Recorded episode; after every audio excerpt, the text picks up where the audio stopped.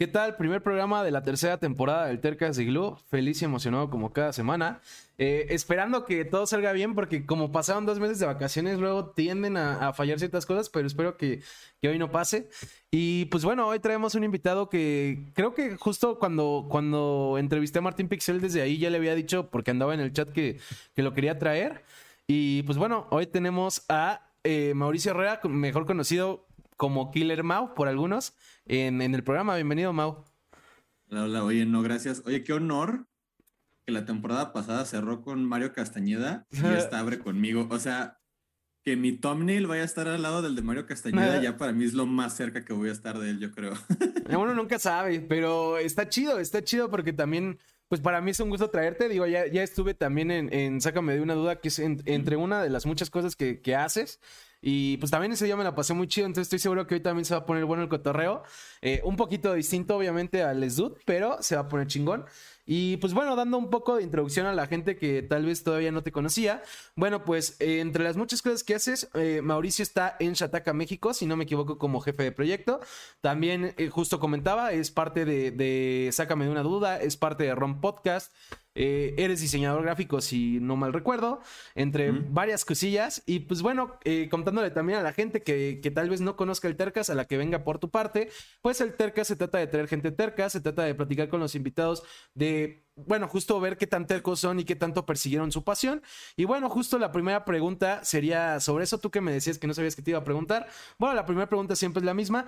¿Cuál consideras que es tu pasión más grande, Mau? Porque eh, hay varias cosas, ¿no? Podría estar la tecnología, que, es algo evidentemente que te apasiona. Están los videojuegos, que también forman parte de esto. No sé si el diseño como tal. No sé, digo, eh, justo Martín decía que él no era periodista, pero a final de cuentas yo los considero periodistas. No sé si el periodismo. Eh, no sé, cuéntame, ¿cuál consideras tú que es tu pasión más grande? No tiene mucho que me estuve preguntando eso, de hecho. Ok. Eh, porque yo ahorita la respuesta más fácil que te podría dar son los videojuegos, ¿sabes? Ok. Pero me ha pasado, y de hecho ahorita me pasó, que hace, hace como un mes le estuve metiendo durísimo a juegos que tenía pendientes y, jugué tanto que ahorita me emborraché y no he jugado nada así en, en tres semanas, ¿no? Ok. Pero suele pasar. Sí, suele pasar. Creo que mi pasión, por lo menos ahorita, porque creo que igual las pasiones van como actualizándose un poquito. Sí, claro. Yo creo que ahorita algo que me apasiona mucho es descubrir información. ¿A qué me refiero? En, por ejemplo, en Shataka, cuando nosotros tenemos un descubrimiento ahí de una nota, cosas así, o sea, de que de repente nos damos cuenta de cosas y que terminan siendo una buena nota, como que me apasiona eso, ¿sabes? Como como diferenciarnos de, y digo, estoy hablando en plural, a pesar de que es como lo que te estoy diciendo que es mi pasión, porque al final lo hacemos en equipo, como que diferenciar esa parte, ¿no? Y, y, me, y, a mí me ha pasado un par de veces que descubro algo eh, y termina siendo ahí una nota que incluso copian otros medios, ¿no? Entonces, creo que actualmente podría ser algo así, como crear contenido que realmente sé que salió de mis manos. Algo así, más o menos. Ok, y, y, está chido que uno que decías justo lo de que las pasiones van cambiando, porque lo iba, lo iba a comentar justo cuando estabas diciendo que antes ibas a decir que los videojuegos, pero últimamente, pues justo como tuviste, por así decirlo, una tascona, ahorita eh, tal vez no es la pasión más grande. Creo que eso es importante, lo he hablado con varios invitados. No necesariamente tu pasión va a ser la misma, ¿no? Eh, antes de continuar, pues bueno, saludos a Martín que ya anda por ahí, que dice el programa debería llamarse el Guapocast. Eh, a Primo que dice puro rostro. Y bueno, a Germán que justo dice que viene a darte amor, Mau. Entonces, bueno, Ahí les, les mando saludos a todos. Eh, para los que no sepan, si tienen alguna pregunta para Mau, la pueden mandar. La vamos leyendo conforme avance el programa, pero siéntanse libres de participar.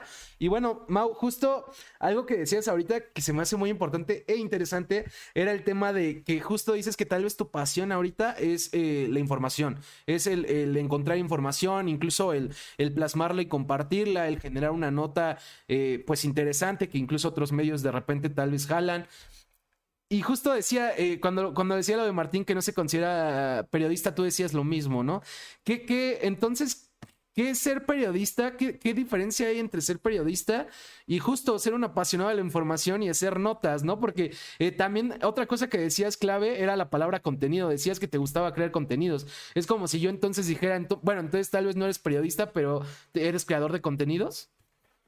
Fíjate que tampoco, ¿eh? Tampoco me considero eso. eh Yo creo que la diferenciación de ser periodista o no, obviamente para mí ser periodista pues, es tener tu título de periodismo, ¿sabes? O sea, al final sí es una carrera.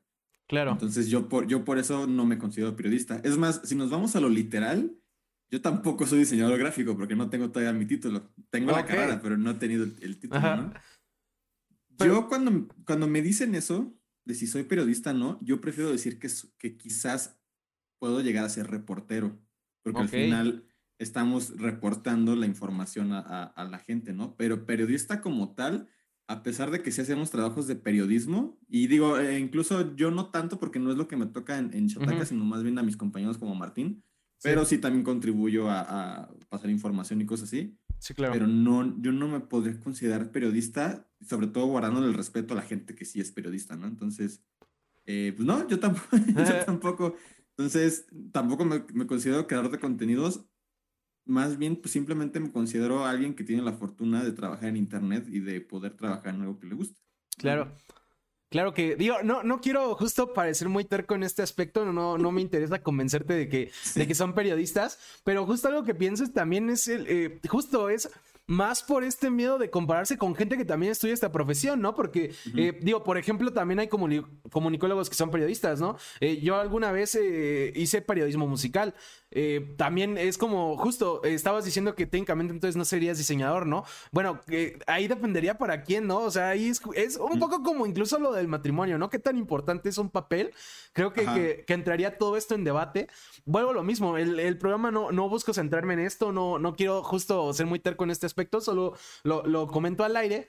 Pero eh, bueno, antes de, platicar de tu pasión actual, antes de platicar un poco de lo de Shatak, entre otras cosas, eh, justo decías, ¿no? Que, antes hubieras dicho que tu pasión más grande eran los videojuegos.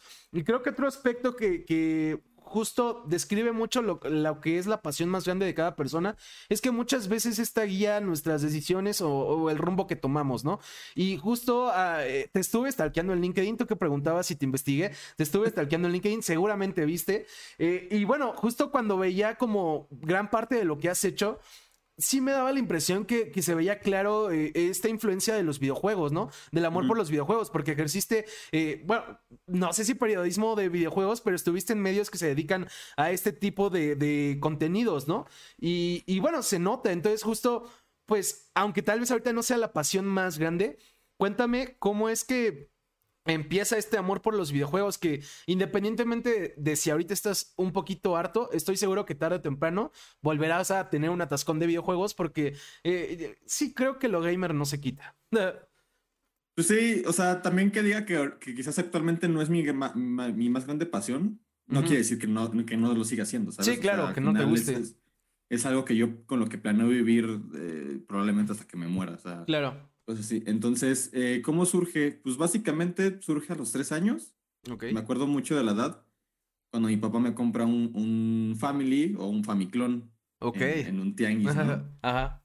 Mi primer acercamiento a los videojuegos, como quizás millones de personas, fue Super Mario Bros. O sea, eso fue lo primerito que jugué en mi vida probablemente. Entonces, Simón. pues de ahí y no ha, no, no, no he parado, digamos. O sea, digo, obviamente tienes como también ciertas rachitas donde quizás dejas de, dejas de jugar eh, un poco, pero actualmente sigo teniendo, digo, tengo libreros ahí con, con juegos, ¿no? Claro. Este, pero sí, pues, básicamente ha sido eso. Nunca he tenido la intención de dejarlo, nunca me ha dejado de gustar. Sí, pasa lo clásico, ¿no? A lo mejor estás en la prepa y ya, ya te importa un poquito más este, estar que con la muchacha. Sí, claro. Pero eh, actualmente, pues tengo la fortuna de que quizás ya no de manera tan directa, pero todavía me puedo eh, desempeñar mi trabajo eh, girando en torno a videojuegos y a otras cosas. Entonces, eso es algo que, agradezco bastante.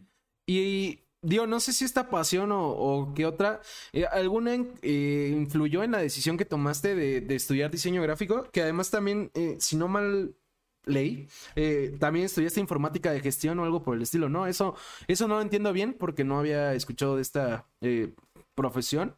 Pero, pues, ¿por qué no me cuentas un poquito de, o sea, por qué estudias esto y, si alguna pasión influyó en ello, ¿no? Tal vez no fue la de los videojuegos, pero por razones de, pues, del destino terminaste también trabajando de una u otra forma en esto. Sí, eh, básicamente, mm, yo desde, desde, pequeño me gustaba mucho dibujar. Eh, nunca, y digo, entra mucho en el cliché de, que el diseñador dibuja, ¿no? que realmente no es nada cierto. Eh, pero más que yo dibujar, me gustaba, o más bien era bueno copiando. ¿A qué me refiero? Eh, no era bueno como creando un personaje, sino que si yo tenía eh, una ilustración de algo, la podía copiar muy bien, así como a, pulso, ¿no? Claro. Entonces sí hubo un punto donde en los videojuegos, pues me gustaban tanto algunos personajes e incluso las caricaturas, que yo dije, quiero aprender a, dibujar bien y quiero crear personajes de videojuegos. Ese fue como, como mi primer eh, pensamiento en qué quería hacer de mi vida, ¿no? Ok. Lo, lo que mencionas de de informática de gestión. Ajá. Eso fue más, eh, lo que pasa es que era una preparatoria, eh, una preparatoria de, de, paga, incluso era de Televisa la, preparatoria. Ajá. digo, la verdad es que desde la preparatoria he tenido la fortuna de que mis papás me, me, apoyaron con escuelas de paga. Claro. que digo, no, no, es, no es tampoco que sea mejor, simplemente me apoyaron en las escuelas que quise estar, ¿no? Sí, claro. Y, y eso fue porque quizás podría decir que otra pasión que tengo pues, es estar en la computadora. O sea, yo Muchos tenemos esa. Sí, creo que se nota por el momento en el que estamos, ¿no? Sí, sí, sí. Desde los nueve años, mi papá compró una computadora con, obviamente, con Windows 98, que es escáner, que es una impresora, y yo desde ahí ya empecé a, hacer muchas cosas, ¿no? A navegar en internet a los 10 años, a estar en foros, a ver películas, a... incluso habría PowerPoint nada más para estar haciendo cosas así random, como presentaciones, cosas así. Sí. Entonces, desde que tuve esa computadora, tuve como un clic en mi cerebro de decir, la computadora de algo me va a servir toda mi vida. Claro.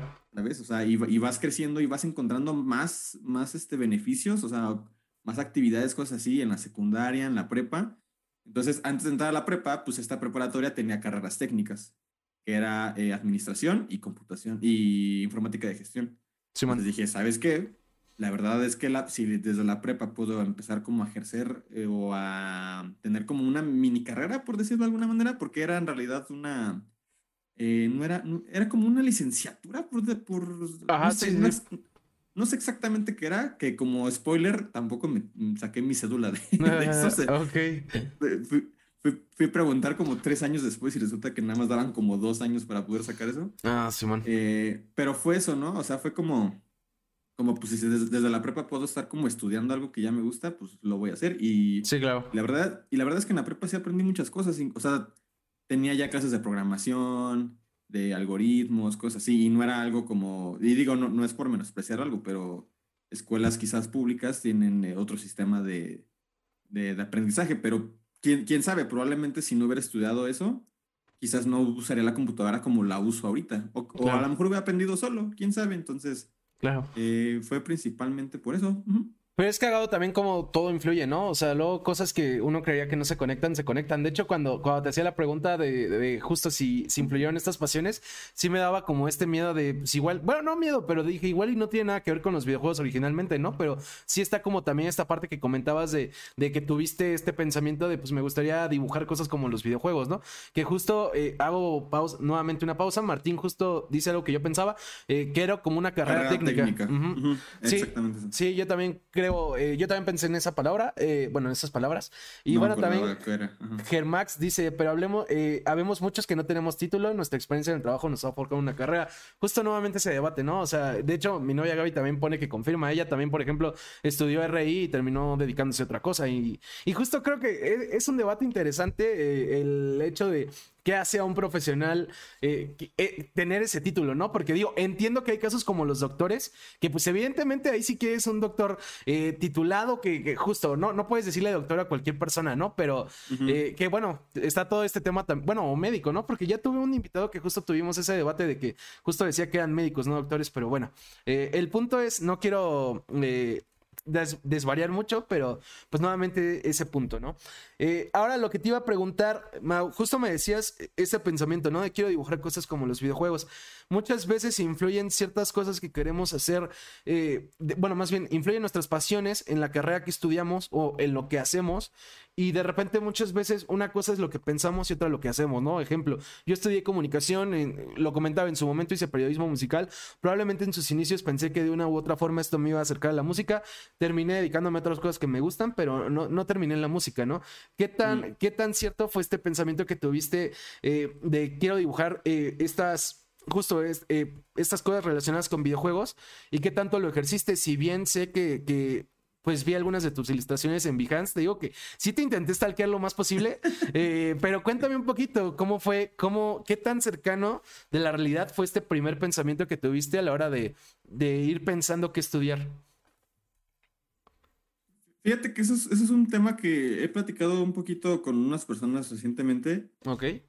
Que a veces siento que nos meten mucha presión en decidir qué queremos ser como desde la secundaria, ¿sabes? Sí, claro. Y, y la verdad es una presión inmensa. O sea, ¿cómo, ¿cómo te dicen desde los 13, 14 años?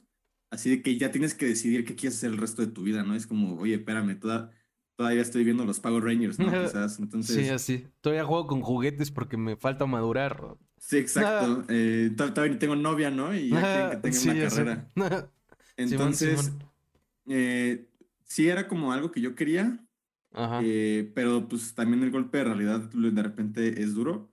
Sí. Y de hecho, complementando un poquito también con la pregunta anterior, a, pesar de que estudié diseño gráfico, no me veo ejerciendo el diseño gráfico. Y, sí. suena, suena muy raro, pero algo, algo que comentaba es que eh, en el transcurso de la carrera empieza como muy bonito, ¿sabes? O sea, como teoría del color, eh, nos llevaban de viaje para dibujar paisajes, este, geometría descriptiva, dibujo de figura humana, este, cosas así, ¿no? Como que empieza muy bonito. Te empiezan a meter como ya en lo más técnico, Photoshop, eh, Dreamweaver, Flash, este, otro tipo de teorías, desarrollo de marcas, todo eso. Y al final eh, por lo menos en, lo que me tocó a mí estudiar, te empiezan a meter más cosas como de, como de si eres diseñador, vas a tener que, que picar muchísima piedra, ¿sabes? O sea, y digo, eso pasa con, con, muchos trabajos, ¿no? Pero incluso los maestros como que te, me daban un mensaje de, de si no destacas tantito, ya valiste.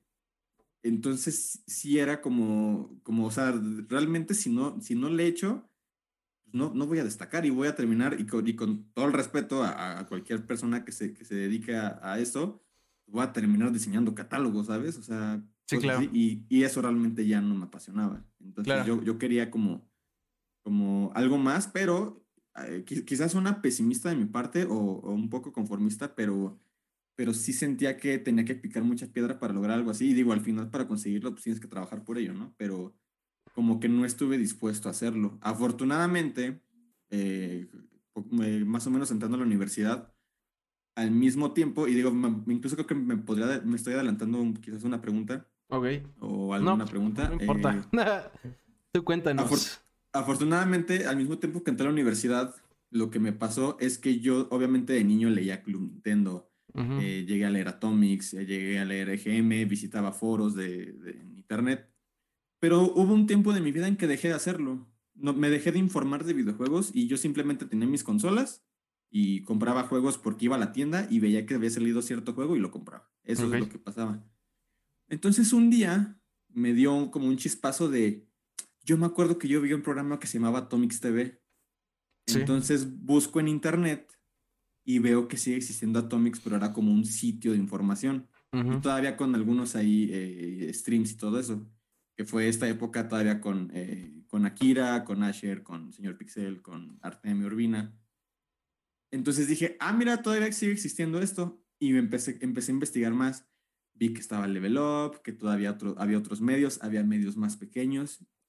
Y dije, ábrale. Y yo ya había estado haciendo como cositas eh, relacionadas un poquito, de que yo escribía mucho en foros Incluso eh, llegué a escribir guías así de cómo sacar logros de Xbox y cosas así.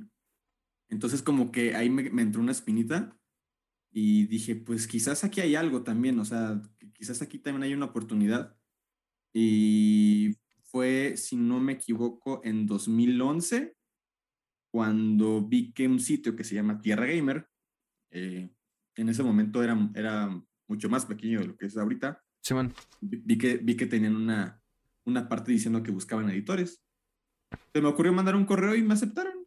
Digo, la verdad, en ese tiempo el, periodismo de videojuegos en México eh, era o eras de los grandes o eras de un sitio Sí, claro.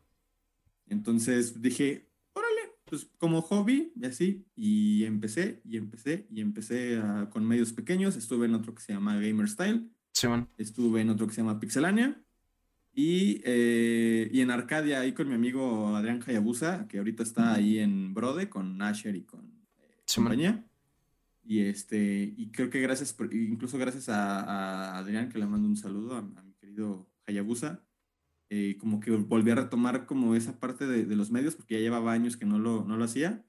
y creo que gracias a eso, pues ahorita tengo el trabajo que tengo. Pero, y, digo, volviendo a tu pregunta de, de dibujar y eso, eh, quizás descubrí que también no tenía la habilidad necesaria para poder hacerlo, porque también una cosa es que tú lo desees y otra cosa es que realmente puedes hacerlo. Digo, a lo mejor yo quisiera ser astronauta, ¿no? Pero no cualquier persona puede ser astronauta. Claro, de hecho lo, pusieron en el chat.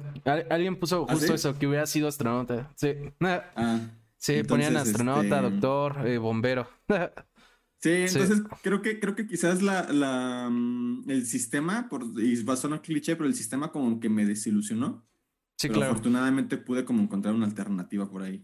Claro que, que justo eh, son varias cosas interesantes, ¿no? La primera, cuando, cuando empezaba esta respuesta, era el, el tema que creo que lo he llegado a decir, pero este tema de de que de por sí, o sea, tú decías que es una jalada que en secundaria te vayan preguntando qué quieres estudiar, ¿no? Eh, por la presión y todo. Pues yo, yo justo creo, que sí he salido del programa, incluso cuando tienes que escoger carrera supuestamente, ¿no? A los 18, pues por eso es que mucha gente no acaba trabajando de lo que estudió, porque pues la neta uno todavía está morro y, también luego las vueltas que da la vida, aunque suene muy, muy señor eso. Eh, creo que esa es una, ¿no? Y otro, lo que comentas de, de esta presión eh, o estos comentarios que te, que te, decían en la carrera, ¿no? De vas a tener que picar piedra, eh, es muy difícil.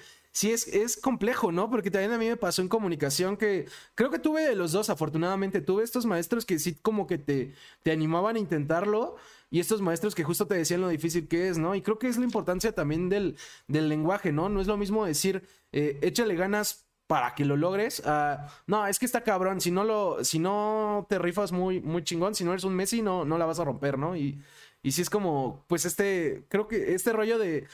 Que, creo que también es un debate moral de si está bien o no, ¿no? Porque esta palabra también, bueno, esta frase de, de, picar piedra también le he hablado con varios invitados y, y justo a veces, pues la neta sí, o sea, al final todos picamos piedra, pero no sé qué tan bueno o qué tan malo es decirlo, o cuál es la forma correcta de, hacer entender a la gente que, que justo no va a ser sencillo, pero no por eso hacérselos ver imposible, ¿no? Porque... Sí, o sea, como que idealizarles que la piedra es gigante también como que no ayuda mucho, ¿no? O sea... Y, de hecho ahorita lo que es del lenguaje, eh, estuve viendo ayer una, una, frase que hablaba mucho de eso, que decía como, no es lo mismo que ahorita que estamos platicando, que yo te diga, si me estás entendiendo, a que yo te diga, sí me estoy dando a entender. Sí, claro. Porque si yo, yo con la primera frase ya te estoy diciendo que tú, no, que tú no tienes la capacidad de entenderme. Y con la segunda yo te estoy preguntando si realmente estamos teniendo una comunicación óptima, ¿no?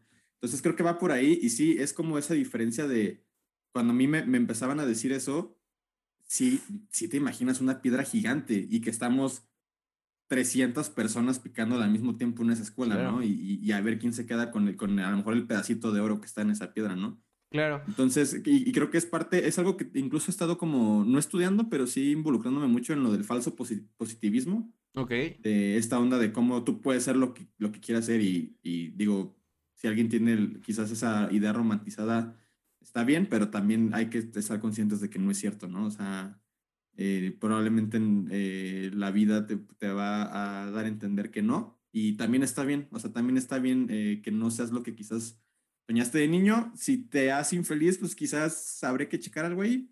Pero, y, y, al, mismo tiempo, ¿no? Quien, quien lo logra, por ejemplo, pues futbolistas, seguramente desde niños quisieron jugar fútbol profesionalmente, ¿no? Y digo que qué bueno que ellos pudieron hacerlo.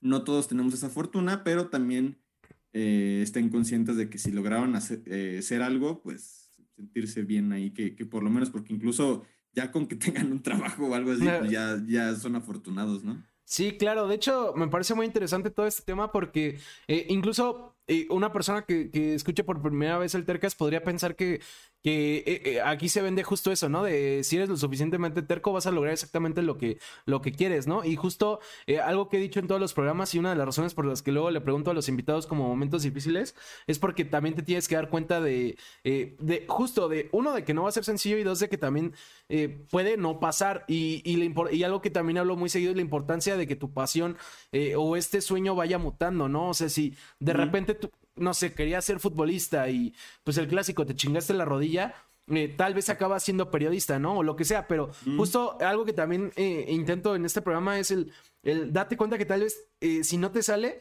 es por otro lado, pero y, e igual que lo que comentabas, justo algo que, que yo traigo mucho en mi personalidad, que de hecho me acuerdo de un amigo que alguna vez me dijo que, que o sea, me decía que a él lo que más le eh, pues como que le servía de todo lo que yo aportaba, era que yo sí soy ojete de decir las cosas, pero no lo hago malintencionado, ¿no? Y justo a lo que voy con esto es que justo yo también siempre he creído que no porque quieras algo lo vas a lograr, pero... Eh, tú, yo siento que tú estás limitado, ¿no? O sea, todos tenemos hasta un punto donde puedes llegar o un punto muy bajo donde puedes llegar.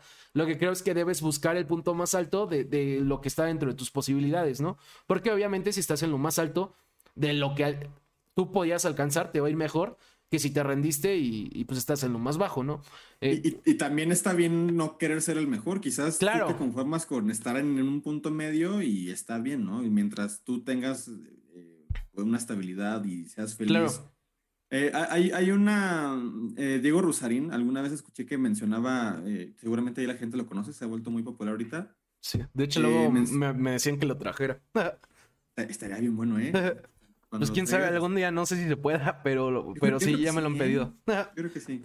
Este, él mencionaba eh, algo de que el verdadero significado del trabajo, el verdadero objetivo del trabajo no es tener dinero, sino es tener honor. trabajar de manera honrada. Y, él ponía eh, un ejemplo de, de, un lanchero que trabajaba así en una playita con su lanchita y que pescaba y cosas así. Entonces que una vez una persona de dinero le preguntó que cuánto trabajaba y ese lanchero decía, yo vengo, pesco tres horas, lo vendo y ya me voy con mi familia el resto del día. Y esta persona con dinero le comentaba que, pues, que no fuera menso, que si pescaba seis horas iba a sacar lo doble y así podía comprar otra lancha y más trabajadores y cosas así. Y el lanchero le decía como, eh, no, porque yo lo que hago diariamente es lo que tú obtienes al trabajar. O sea, yo vivo aquí en la playa y así, yo lo veo como mi, como mi vida y tú lo ves como una vacación. Claro. Entonces, él, él, él era, él tenía el honor de trabajar en eso, ¿no? Entonces, e, ese, es el, ese es el verdadero objetivo de, de, un trabajo, trabajar con honor a tener la riqueza. Si alguien quiere trabajar porque le gusta el dinero, también se vale. También no crean que no, no existe, saber. Digo, todos necesitamos dinero, ¿no? También, también sí, no, este claro. así. Sí, no. Pero, mm, pero, pero sí, eh, están como conscientes quizás de, de, que o pueden o no pasar las cosas y que claro. creo que incluso se les va a dar un poquito más de estabilidad en todos los sentidos. Claro, la importancia de, de reevaluar tus metas, porque e, esto que decías del honor me, me suena mucho como algo que salió mucho la, segunda temporada del Tercas que, que a mí se me quedó muy grabado, que con varios invitados justo platicábamos la diferencia de ser famoso y de ser exitoso, ¿no? Porque no por ser famoso eres exitoso y muchas veces la gente persigue la fama eh, eh, sin darse cuenta que lo que debería estar persiguiendo es el éxito, ¿no? Y no quiero sonar como programa motivacional ni nada, pero, o sea, todo ese tipo de, de, debates y todo ese tipo de cuestiones me parecen muy interesantes. Justo también pensaba de lo de lo de picar piedra, también lo que, lo que meditaba era, es que o sea, creo que sí. Probablemente el que más pique piedra probablemente va a ser de los que más arriba estén, ¿no? Pero el hecho de que tú piques menos piedra no quiere decir que no te va mal. Y creo que eso es lo que luego les falta enseñarnos. O sea, eh, que, igual no, pues también es, son muchas cosas, ¿no? O sea, es carácter, es personalidad, es suerte. O sea, pero el hecho de que tal vez no piques tanta piedra como el de arriba no quiere decir que no te va a ir bien. Y creo que también luego les falta vendernos eso. Sí, sí está cabrón, pero sí se puede. Y creo que ahí, como tú decías, eh, eh, la importancia del lenguaje eh, y de saber decir las cosas, pues influye, ¿no? Y, pues te motiva más o menos.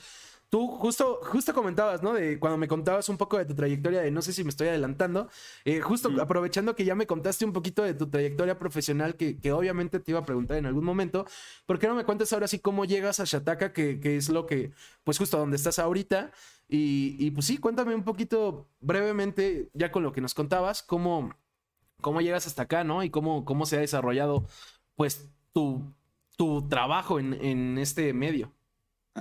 Ahí te va, y, creo que para llegar a ese punto tengo que dar un poco de contexto de mi trabajo anterior. Cuenta todo, no pasa nada. Eh, eh, mi trabajo anterior fue estar en Level Up, este sitio de videojuegos que para mí eh, durante varios años quizás era como un sueño, ¿no? claro. Porque al final tú, tú ves desde afuera Level Up y es como Level Up, ¿sabes? O sea, quizás es como lo mismo, alguien que quiera ser cronista, pues estar en Televisa seguramente debe ser el pináculo de lo que quiera, ¿no? Claro. Eh, afortunadamente tengo a un amigo, eh, Juan Cedillo, que me invita a, hacer como un proyecto independiente entre nosotros. Lo empezamos a formar, pero a él se le cruza estar en Level Up. Entonces me invita, me hacen una entrevista y quedo en Level Up como Community Manager. Ok, sí. ¿Qué fue lo que pasa? Y aquí voy a hablar eh, de manera súper sincera. Pues que no, no, no me rifé, digamos, por así decirlo. Eh, yo intenté hacer como el trabajo como yo veía que Level Up necesitaba hacer el trabajo, pero eh, después de una evaluación de ciertos meses el crecimiento era de 1%. Entonces no, pues, no, o sea, no quedó, no, no era nada, ¿sabes? Ok. ¿Qué fue lo que pasa ahí? Se me ocurre la idea, tanto, bueno, tanto a mí como a, a Rex, que es quien dirige Level Up actualmente, se nos ocurre la idea de explorar el tema de afiliación, que es algo que ya estábamos haciendo, eh, pero de una manera bastante esporádica. Entonces, inventamos, yo, a mí me gusta decir que lo inventamos porque inventamos como un puesto donde yo simplemente me iba a encargar de, afiliación, de estar compartiendo eh, ofertas, eh, cosas así, porque ya, ya este sistema de afiliación de Amazon ya se, se, ha vuelto muy popular, ¿no? Y cada vez lo veo en más sitios y cuentas de Twitter que, que solo se dedican a eso. Claro. ¿Qué es lo que pasa? Que realmente el proyecto empieza a funcionar. hubo un crecimiento eh, Digo, no, no, tampoco quiero revelar quizás como cifras, eh, obviamente por privacidad. Sí, no te preocupes. Ajá. Pero hubo un crecimiento de, no sé, de mil por ciento, por decir eh, algo, ¿no? Así, ha sido impresionante. Entonces, la verdad es que todavía hasta hace unos años, mm, quizás pocas personas se dedicaban especialmente a esto. Eh, yo, obviamente, yo, Martín, que a quien, a quien ya mencionaste y está ahorita, bueno, creo, que estaba ahorita en el, en el chat, a Martín Pixel, yo con ella tengo cerca de 10 años de, amistad, ¿no? Yo, y yo sabía que él hacía eso en Chataca, de, no, no de tiempo fijo, pero sí eh, era como parte de sus actividades. Simón. entonces, nosotros platicando, eh, y, o sea, como que hubo, hubo un, conjunto de cosas que pasaron, entre que a mí me estaba yendo bien, entre que Chataca estaba explorando ciertas cosas y, yo estaba evaluando eh, si realmente me convenía estar en donde estaba, eh, pues salió a tema que Shataka estaba buscando como impulsar esa parte de afiliación. Okay. Entonces es cuando, cuando Rodrigo Garrido, que es eh, mi actual jefe, le pregunta a Martín que, pues, quién conoce, ¿no? Y, y siendo honestos, pues, la verdad es que yo era una de las pocas personas que se dedicaban a hacer eso en, en, ese momento, ¿no? Y te estoy hablando de finales de 2019, o sea, tampoco tiene tanto. Sí, claro. Eh, me habla Rodrigo Garrido y, y, algo de lo que estoy muy agradecido es que me habló. Yo la verdad estaba, estaba dudoso porque también yo sentía que dejar de ir la oportunidad de estar en Level Up quizás era como para mí ya bloquearme esa oportunidad de por vida, ¿sabes? Es como me voy a salir y yo creo que ya nunca voy a regresar. No sé si voy a volver a estar aquí pero afortunadamente decidí cambiarme eh, y no tengo, obviamente no, nunca he hablado mal de Level Up como tal. Eh, pero es, la primera vez. Ah. pero no man, no. Este, pero realmente en, ese, en esos meses no, no estaba a gusto trabajando ahí. Simón. Entonces em, me invitan. Me, me, acuerdo mucho, me habló Rodrigo un, si no me equivoco, un viernes yo para el lunes eh, decidí que sí me iba a cambiar de trabajo. Ok. Eh, y me ofrecían eh, pues, cosas bastante chidas y pues, de hecho, ahorita, que dijiste y desde que me pasaste el arte de la entrevista, el, que dice jefe de proyecto, fíjate que jefe de proyecto es algo que también como que inventamos, es algo que nunca quedó como, como claro, porque realmente lo que yo hago no tiene como un título, ¿sabes? No... Ajá. O sea, en, en teoría soy editor, simplemente soy, soy un copywriter, ¿no? Pero dedicado a la afiliación. Pero eh, sí estaba esta tirada de que yo, me, yo iba como a dedicarme a, crear este proyecto de, afiliación. Entonces quedó así. Realmente tampoco es como que sea un jefe, eh, pero así quedó. Pues mira, eh, nada más eh, hago este paréntesis. Pues justo he sacado de LinkedIn y la neta, ¿qué, he puesto en LinkedIn? Decías que es inventado. ¿Qué he puesto en LinkedIn no es inventado, no? O sea, si casi siempre complican lo que haces, o sea, justo, bueno, dices que podría ser editor o copywriter, pues ¿Cuánta gente no pone eso, no? Y tiene como mil, mil cosas ahí. La verdad es que yo creo que eh, considerando como esta vertiente de lo que la gente pone en LinkedIn, la neta es que no te fuiste muy exagerado. O sea, porque sí, justo te fuiste a un proyecto nuevo, ¿no? O sea, yo sí he visto títulos que no tienen nada que ver con lo, con lo que está haciendo la persona, no, Entonces, no, no, no, no hay tanto de qué preocuparse ahí. Se justifica. De, hecho, seguramente cuando viste, eh, seguro viste que, que, tengo un puesto también de influencer en, en unas agencias. Ah, sí, sí, todavía no, saqué preguntas de eso, pero sí, sí, también lo vi y me, me dio curiosidad. Porque, eh, mira, antes de continuar con otra historia, esa es una historia muy rápido. Yo hace eh, cerca de 11 años, yo hacía videos para YouTube. Ok. Yo fui como una segunda generación o tercera de YouTubers. Ok, qué chido. En mis, en mis tiempos, cuando fui YouTuber, llegar a mil suscriptores era un gran logro. Sí, claro. Y, actualmente en mis recuerdos de Facebook me, me siguen saliendo cuando llegaba a compartir que me salían estas medallitas de YouTube de que yo estaba en el top 100 de las personas con más suscriptores en comedia en, México en todas Órale, qué chingón. y, era, con videos de 300, 400 vistas. Ahorita tú sacas eso y... ahorita, alguien tiene dos millones de personas y yo creo que lo ningunea, ¿no? claro. Pero también hay eh, un chingo de canales que no llegan a eso, ¿eh? Entonces, pues, pues no estaba tan mal. ¿Cómo se llamaba tu canal? Era, era de Killer Mau, así nada más ah, agregando el, el da. Eh, ahorita no están mis videos públicos porque muchas de las cosas que digo ahí ya no las comparto. Ok, sí, claro. pena.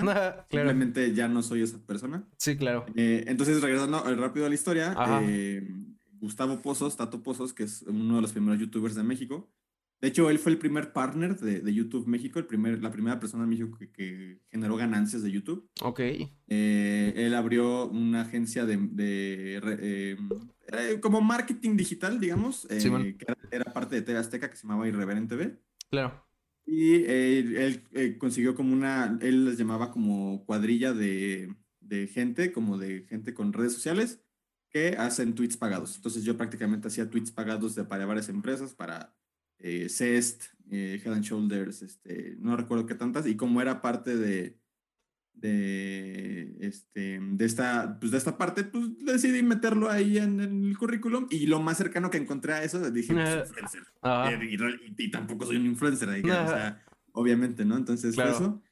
Y bueno, después de esa anécdota rápida, regresando al otro, pues sí, entonces me invitan a, a México. Afortunadamente ya tengo Entré en octubre, finales de octubre del 2020. Entonces ya tengo un año, eh, como cuatro meses.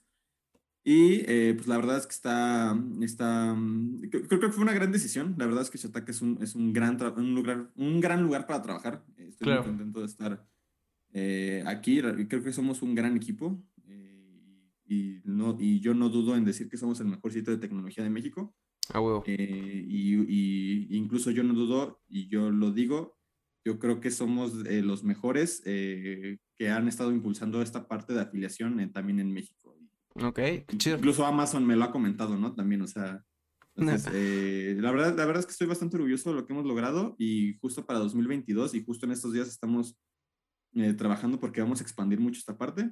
Entonces, y, creo que ahora, sí me voy a sentir un poquito más como jefe de proyecto porque ya estoy haciendo un poquito más de cosas.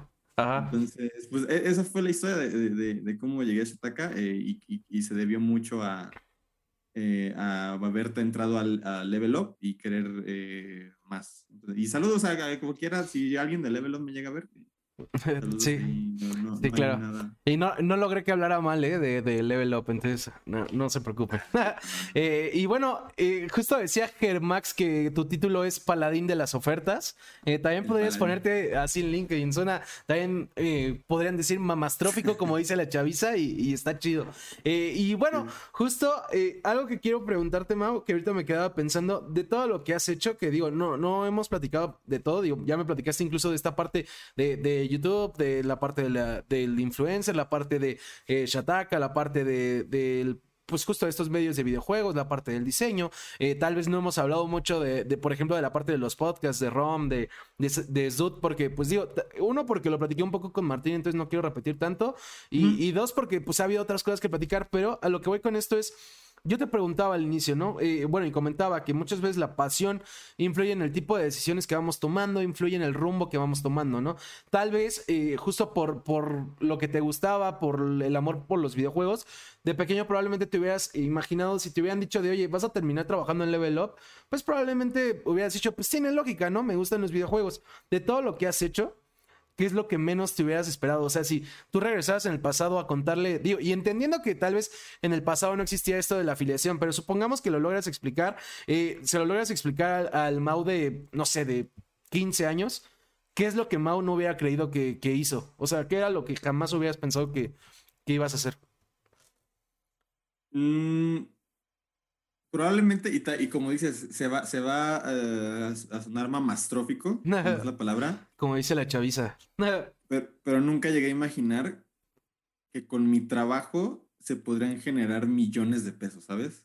Ok. O sea, y digo, ya, ya estoy ahí medio ventilando, digo, no voy a decir cuánto tampoco. Ajá. pero, pues sí, o sea, yo creo que si ahorita yo le dijera al mí de, de 15 años así de, oye, eh, en unos años con lo que haces, pues vas a generar millones de pesos. Para mí sí es como, o sea, porque desde niño te dicen un millón y es muchísimo dinero, ni siquiera lo puedes este, idealizar así aquí, ¿no? Entonces, eh, probablemente eso. Y, mm, y pues quizás de, niño no hubiera creído que en algún momento escribiría de videojuegos también. Porque la verdad, de niño, a pesar de que sí se ve como algo viable o que sí crees que puede pasar, como que realmente se siente como un sueño, ¿sabes? O sea, no sientes, o sea, porque al final si tú veías Club Nintendo, pues es una, es una cosa que hacen o que hacían eh, en cuanto a editorial, seis personas, ocho personas, ¿no? A lo mucho. Entonces, tienes que ser de un grupo selecto de ocho personas para poder dedicarte a hacer eso, ¿no? Obviamente están los que imprimen, los que diseñan, los que, pero digamos en la parte editorial, pues nada más había un grupo muy selecto de personas, ¿no? Claro. Entonces, eh, pues afortunadamente estoy en un grupo selecto de personas que pueden escribir de videojuegos, de tecnología, e incluso eh, Rodrigo nos da mucha libertad en, en, en, escribir cosas que se nos antojan y yo escribí muchos textos eh, con la llegada de Disney Plus de las series de Marvel porque me gusta mucho también ahí toda esta onda, entonces, y, y he escrito cosas chidas, o sea, me, me gusta ver lo que lo que llego a escribir. Eh, por ejemplo, escribí sobre esta diseñadora mexicana, Magis Rubeo, que ella diseñó el vestuario de, de WandaVision. Ah, sí, Como que cositas así, ¿no? Entonces, eh, me siento afortunado de poder escribir de esas cosas. Y sí, creo que de, en ese tipo, esa época de secundaria, pues no, no lo hubiera creído, porque incluso es esa parte donde te, te idealizan que vas a terminar trabajando en una oficina, ¿no? Eh, claro. Que vas a estar en un escritorio, que vas a tener que usar corbata, cosas así. Y pues afortunadamente llevo como dos años trabajando en pants y pijama. Entonces, este, también creo que no, no me hubiera querido eso. Claro, también sí, eh, eh, mm, creo que esta entrevista ha habido mucho eso, ¿no? El, el error en el que luego caen de, de decirte como justo eh, limitantes o, hasta dónde puedes llegar, porque también eh, eso que dices de la ropa también fue un problema que yo tuve toda mi vida. O sea, siempre me, por ejemplo, incluso con mis papás que no lo hacían con mala intención, pero siempre me dijeron que iba a tener que vestir formal y afortunadamente hasta la fecha tampoco lo he hecho. Digo, no siempre es sencillo, pero afortunadamente no lo he hecho, ¿no? Entonces, pues sí se puede. Y, también lo que decías, por ejemplo, ahorita de, de, que yo te preguntaba, ¿no? Algo que nunca hubieras pensado que ibas a hacer y me decías, pues generar millones este, para, para otros o, o todo esto, pues... Eh, eh, creo que va un poco de la mano con lo que platicábamos de picar piedra, ¿no? O sea, eh, luego te dicen que, o sea, te venden justo esto de que va a ser súper difícil y sí se pueden lograr cosas y, es chingón. Ahorita me decías que también has escrito cosas chidas. ¿Cuál ha sido alguna de las notas que, que escribiste que más te gustó y una de las que menos te gustó? Híjole.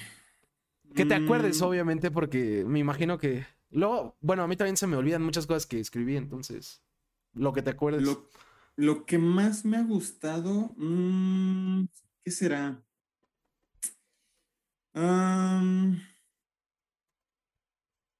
no, no se me ocurre quizás algo tan grande, Porque la, verdad es que tampoco he escrito como cosas así trascendentales, por decirlo de alguna manera. Ajá.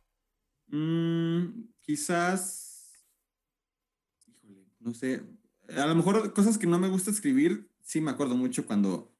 Obviamente, cuando estás en un medio también descubres que, que no todo es escribir lo que te gusta. Sí, claro. Y esas noticias así de ya se liberó que el parche 2.53 de, tal, de, un, de un RPG que juegan tres personas, o sea, ese tipo de cosas. Pues sí, ¿no? Eh, pero lo que más me haya gustado. O una de las que más. Para no. Por si de repente cuando acabemos se te ocurre otra, justo era una de las que más, no era la que más necesariamente. Mira, eh, una reciente. Eh, una reciente quizás sea eh, cuando iba a salir Black Widow en Disney Plus, en ese servicio de Premier Access, si no mal recuerdo se llama, eh, que es como de la renta. Estaba, estaba viendo para hacer una notita de, la fecha de salida y yo descubrí que la película se estrenaba como un mes antes en Disney Plus México que en Estados Unidos. Ok. Ok. Entonces busqué y me di cuenta que nadie lo había cubierto hice la nota y digo, no, no, no voy a mencionar qué medios, pero eh, pues vi que agarraron mi información, agarraron mis imágenes, cosas así de mi hallazgo y pues lo manejaron ahí como, como este, como suyo, ¿no? Pero tengo la satisfacción de que esa nota eh, fue un descubrimiento mío bastante eh, chido y, es, lo, es, lo, mismo del principio, ¿no? Lo que me comentabas como de la pasión que ese tipo de cosas me, eh, me gustan mucho, ¿no? Por ejemplo, Martín y yo eh, ahí en conjunto también descubrimos que iba a haber una versión física de Among Us, de este juego, y fuimos los primeros en publicarlo. Eh, cositas así, ¿no? Entonces, em, sí, como que, como que esos, esos son de los que más me gustan. Y, mm, y pues quizás lo, no, no hago muchos textos aparte de, de las ofertas, pero he estado escribiendo mucho de, de Star Wars y de de Marvel y me gusta mucho porque al final son cosas que me gustan. Entonces, claro. ese tipo de textos son los que, los que me gustan.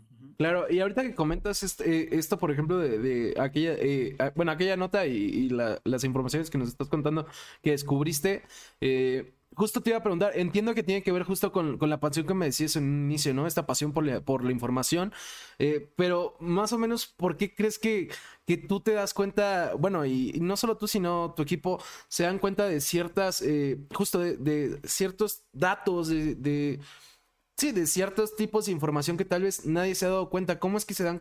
Eh, sí, cómo justo se enfocan en estos detalles, porque luego no es fácil, o sea, sobre todo ahorita que, lo hablamos también de, lo que es la generación ahorita con, pues con toda la internet, con la informática. no quiero sonar muy ruco, pero eh, pues a final de cuentas eh, hay mucha información en línea, ¿no? Y la información va en chinga. ¿Cómo darte cuenta? ¿Qué es lo que crees que hace que ustedes se den cuenta de cierta información que nadie se había dado cuenta cuando estamos en una época en la que pues hay un chingo de información? Creo que es precisamente porque nos gusta hacer lo que hacemos. Ok. Entonces tratamos de hacerlo a nuestra manera. Porque la verdad es que hay muchos medios que son más como replicadores de información. Sí. O como interpretadores casi casi. Pero nosotros no, nosotros sí, em, sí nos gusta como mucho crear nuestro contenido. Y digo, obviamente no, no puede hacer falta, ¿no? O sea, eh, también retomamos información de medios internacionales y cosas así, ¿no? Porque es necesario al final de cuentas. Claro pero eh, como que siempre intentamos buscar ese hilito de la información que nos puede servir. O sea, Por darte un ejemplo, Steve es una persona que lo hace muy bien ahí de, de, de Shataka, que, que quizás nos mandan comunicados de esos larguísimos que realmente no importan, pero hay un dato ahí en ese texto que creemos que tiene potencial para ser eh, informado, ¿no? Entonces, Steve investiga y empieza a hacer una nota de eso y han salido notas muy buenas eh, respecto a eso, ¿no? O sea, creo, que, creo que esa es la cosa, que, que, nos gusta como mm, precisamente tener nuestro toque y no tanto estar esperando que el medio de al lado saque algo para enterarnos de eso, ¿no? Entonces, creo que va por ahí. Y incluso en la afiliación también eh, eh, cuenta, ¿no? O sea, yo, te puedo decir que, por ejemplo, desde que trabajo en afiliación, dejé de, de ver o de seguir sitios que comparten también afiliación Claro. Eh, digo, también eh, de repente es difícil porque ya muchos lo hacen, entonces sí, también me llego a topar ese tipo de cosas. Sí, claro. Eh, pero yo la verdad todo lo que publico son, pues, son hallazgos míos, ¿sabes? Y, Y muchas veces me ha tocado que publico algo que ni siquiera figura en las listas de lo más vendido, se vende bien y al día siguiente están en lo más vendido de Amazon México, ¿sabes? Entonces, ¿por qué? Porque como que sabemos de tener ese, ese punto objetivo de, de, analizar si algo nos puede funcionar o no. Y, y, creo que es eso, porque no, realmente no hay una, una fórmula mágica, creo. También, también es cosa de suerte, ¿no? O sea, de que sí, estés claro. en el momento exacto de, de, que encontraste esa información. Pero claro. creo que va por ahí, va por, va por nuestro estilo de trabajar que, que logramos encontrar ese tipo de cosas. Claro. Eh, antes de, hacerte eh, eh, una pregunta que tengo antes de las últimas dos preguntas, eh, leo este mensaje de Project 2501 que dice: Saludos para el Tercas y Killermao, gran trabajo de su parte en Shataka y muchas gracias por sus ofertas. He podido comprar algunas cosas con un buen ahorro. Eh, qué chido. Saludos. Gracias por comprar ahí con nuestros links. Eso me da trabajo. A huevo. Y bueno, Mau, eh, ya se me había olvidado esta pregunta que la tenía hace rato, pero afortunadamente ahorita me acordé porque es algo, algo interesante. No sé si pregunta, si es como tal pregunta o más bien un comentario, como diría el meme, más que, que una opinión es un comentario. Ah, eh, bueno, lo, lo que estaba pensando es cuando me contabas, por ejemplo, esta parte de YouTube que la verdad no la sabía. Eh, digo, sí había visto cuando te stalkeaba que justo tenías como esta parte de influencer, pero no entendía bien por qué y en algún momento pensaba mm. preguntarlo. Eh, pero bueno, me, justo cuando me contabas lo de que pues, tuviste tu canal de YouTube, tienes los podcasts que, que, lo hablábamos, ¿no? Y un poco, digo, si alguien no vio la entrevista de Martín y quieren saber un poco el origen del Sdud, eh, ahí pueden verla en YouTube para no, no retomar este tema. Digo, y además creo que que más o menos la, la, lo que contó Martín va acorde con lo que contarías tú, porque tú estabas en el chat, si no lo hubieras desmentido. Uh -huh. eh, pero bueno, a lo que voy es, tienes estos, pod, eh, tienes estos podcasts, eh, hiciste YouTube, también justo hablabas de, de, esta parte, me platicabas ahorita mismo, ¿no? De cómo generan contenidos, de la información, de darles tu toque. y me decías también en algún momento, no te consideras creador de contenidos. Por, uh -huh. Entonces, ¿de dónde viene este deseo de desarrollar y, y, sobre todo lo hablo más por el podcast y por YouTube porque pues a final de cuentas entiendo que, que Shataka pues también es su trabajo y es lo que te da de comer, ¿no? Pero por ejemplo YouTube y el podcast, sobre todo el Sud, eh, ¿De dónde viene este deseo entonces de, de, hacer algo que la gente pueda ver, ¿no? Si no te consideras creador de contenido, porque pues me puedes decir, pues es que creo que lo que digo está chido y pues me gusta compartirlo, pero pues es como de, pues puedes compartirlo con gente que conoces, ¿no? Porque subirlo al internet. ¿De, de dónde viene este deseo si no eres creador de contenido? Eh, YouTube en su momento fue porque descubrí a los youtubers. Eh, okay. Los primeros youtubers que yo llegué a ver fueron uno que se llama Wabir, que era de Yucatán. Sí, sí. sí. Creo que sigue activo Wabir eh, haciendo videos. Sí. vi, a, vi a también a una persona que desafortunadamente ya no está en este plano existencial, que se llamaba Dianutella. Ok. Y, em, y ¿qué, ¿cuál habrá sido el otro? Probablemente Yayo Gutiérrez en sus inicios. Ok. Eh, ahorita pues ya canceladísimo. nuevamente. Un poquito. Este. Eh, y, y, fue más como. Mmm, siendo 100% sincero contigo y con la gente que nos vaya a escuchar. O, ah, mira, habla eh, Gaby, creo que es tu novia, ¿verdad? Sí. Eh, Gabriela. Habla de Guaviri Dado 88. Ajá, Ajá. Yo, vi, yo veía sus primeros videos, ahí fue donde, donde descubrí esto. De hecho, eh, tuve la fortuna de estar en una de las reuniones de, de, YouTube México, en la del 2011 en Guadalajara. Ok. Y éramos un grupo de 100 youtubers apenas. O sea, ahorita, no, ahorita ni de pedo juntas nada más a 100 youtubers, ¿no? Ah. Eh, y fue esta, eh, bueno, regresando como lo que te decía de que siendo sincero contigo, eh, pues como muchas personas, quizás yo tenía esta onda donde mmm, quizás en mi círculo social sentía que no era tan compatible con la manera de pensar con la gente que me rodeaba. Ah.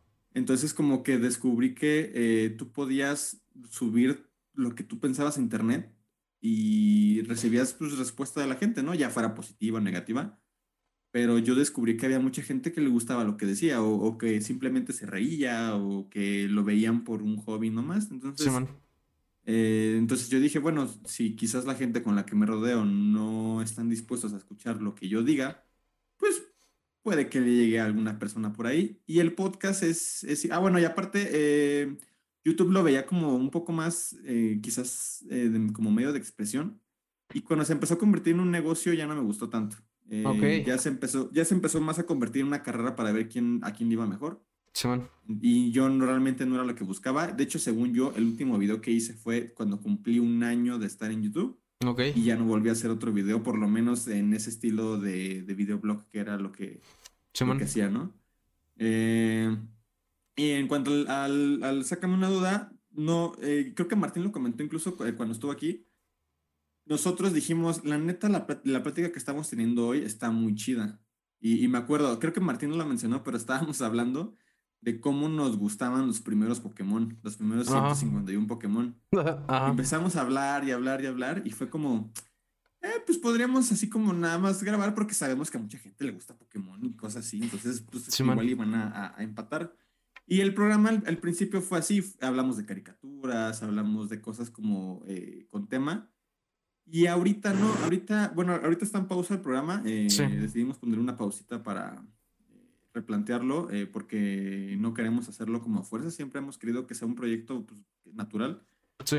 Eh, pero incluso para nosotros ha sido un tanto terapéutico, ¿sabes? Este, simplemente es como ese rato en el que podemos hablar y mucha de la gente que está en el chat como que le gusta lo que decimos, no, no precisamente porque nos admira o cosas así, simplemente porque le gusta escuchar lo que otras personas dicen. Y, y de hecho yo incluso yo soy así, o sea, yo sigo, eh, por ejemplo, yo soy un seguidor del, del, podcast, ya te digo, de Asher y Manuel Tenedor, porque me gusta escuchar lo que dicen, ¿sabes? O sea, y, y, con muchas cosas eh, empato ahí con el, con el podcast, entonces sí, no creemos que seamos eh, como un modelo a seguir eh, para nada. Hemos dicho cosas horribles en el podcast, de las cuales nos arrepentimos y ojalá un día nos cancelen por eso.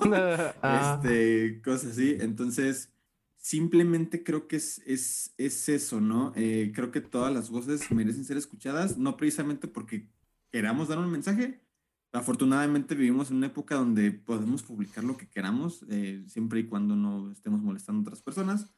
Y descubrimos que tenemos un, un grupo ahí muy pequeñito de personas que le gusta escucharnos, a nosotros nos gusta hablar, y es como, bueno, pues vamos a seguir y la verdad es que nos pone muy contentos y nunca llegamos a pensar que fuera a pasar así que alguien nos iba a decir que realmente han estado tristes y por estarnos escuchando se alegran, ¿no? Entonces, eso para mí ha sido la más grande recompensa de, de, lo que hacemos en el Sácame una Duda, que es nuestro podcast que ya tiene, ay, me va a regañar Martín, ocho años, creo, o nueve años, creo que ocho, creo que va para nueve. Ajá. Y este, y, y, es eso, o sea, es como, mm, nunca hemos sacado un solo peso del programa. La, la, única vez que le sacamos dinero, y creo que te lo comenté en, en, el sí. fue cuando hicimos unas playeras y le sacamos como tres pesos a cada playera.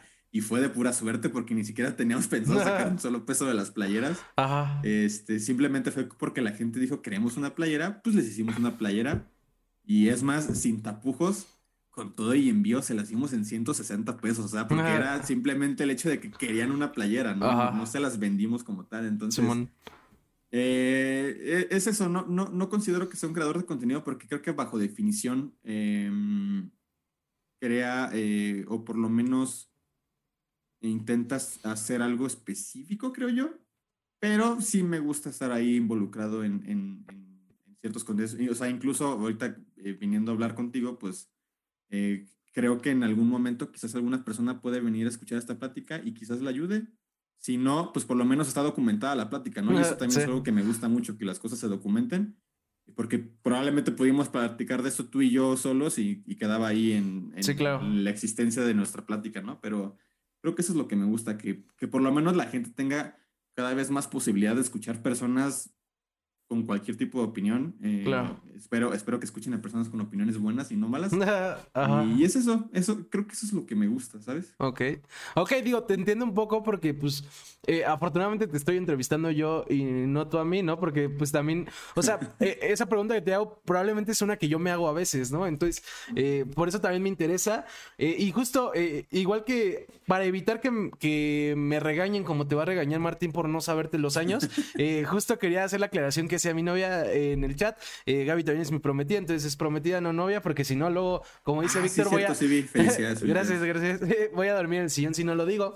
Eh, y pues bueno, ahora sí voy con las últimas dos preguntas de cada tercas, Mau. La primera es: eh, ¿te consideras una persona terca?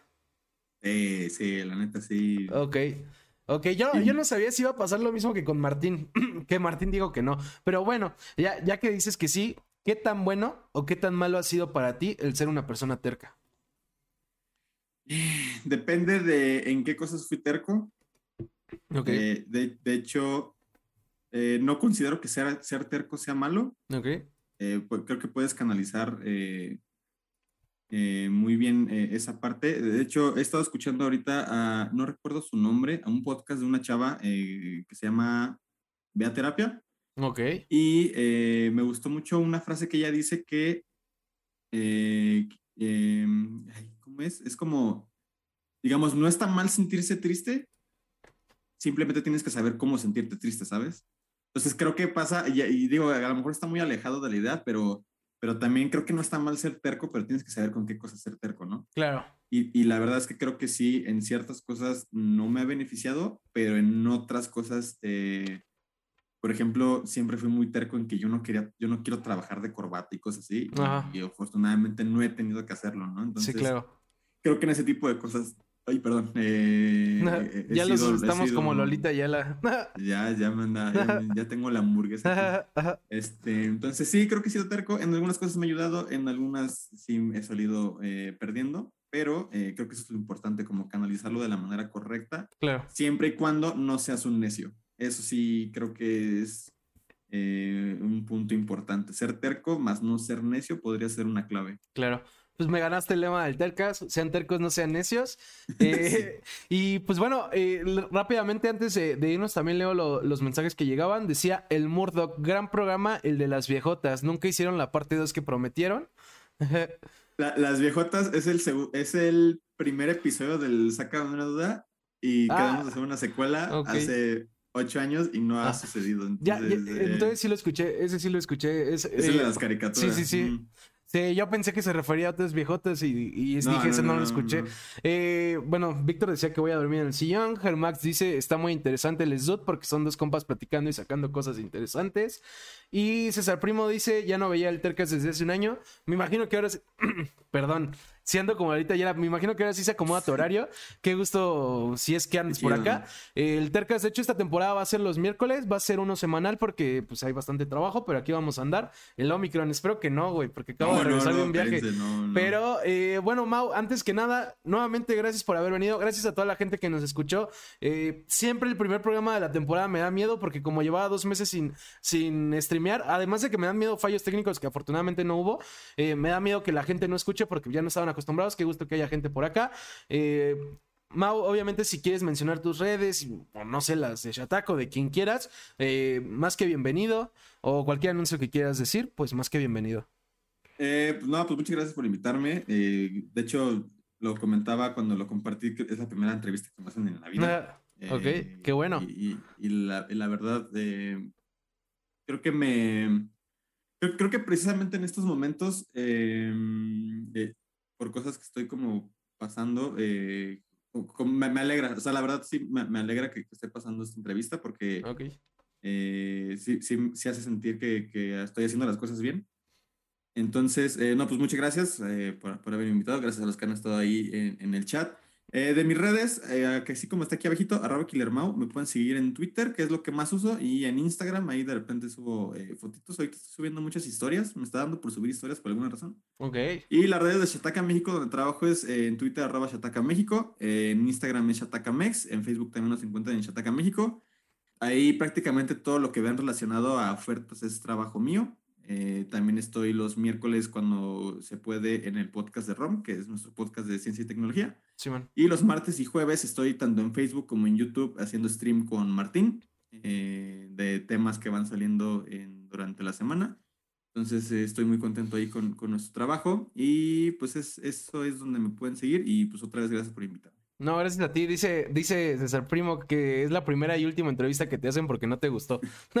Eh, igual ah, a cualquier persona que quiera seguir el Tercas o que quiera ver las entrevistas anteriores, el Tercas sigue en Facebook y en YouTube. De hecho, en YouTube pueden ver la de Martín que hablábamos, la de Mario, la de quien quieran. Hay un chorro para ver, entonces eh, ojalá y se suscriban, eso ayuda. Eh, si quieren dar follow en Twitch, Igal WS. Si lo están viendo en YouTube, si quieren ver las siguientes en vivo, igual Igal WS en, en Twitch, en Instagram, donde quieran, casi todo es Igal WS. Y bueno, les anuncio el invitado de la próxima semana antes de mandarlos con Chunilda, que, también fue una invitada que tuvimos aquí.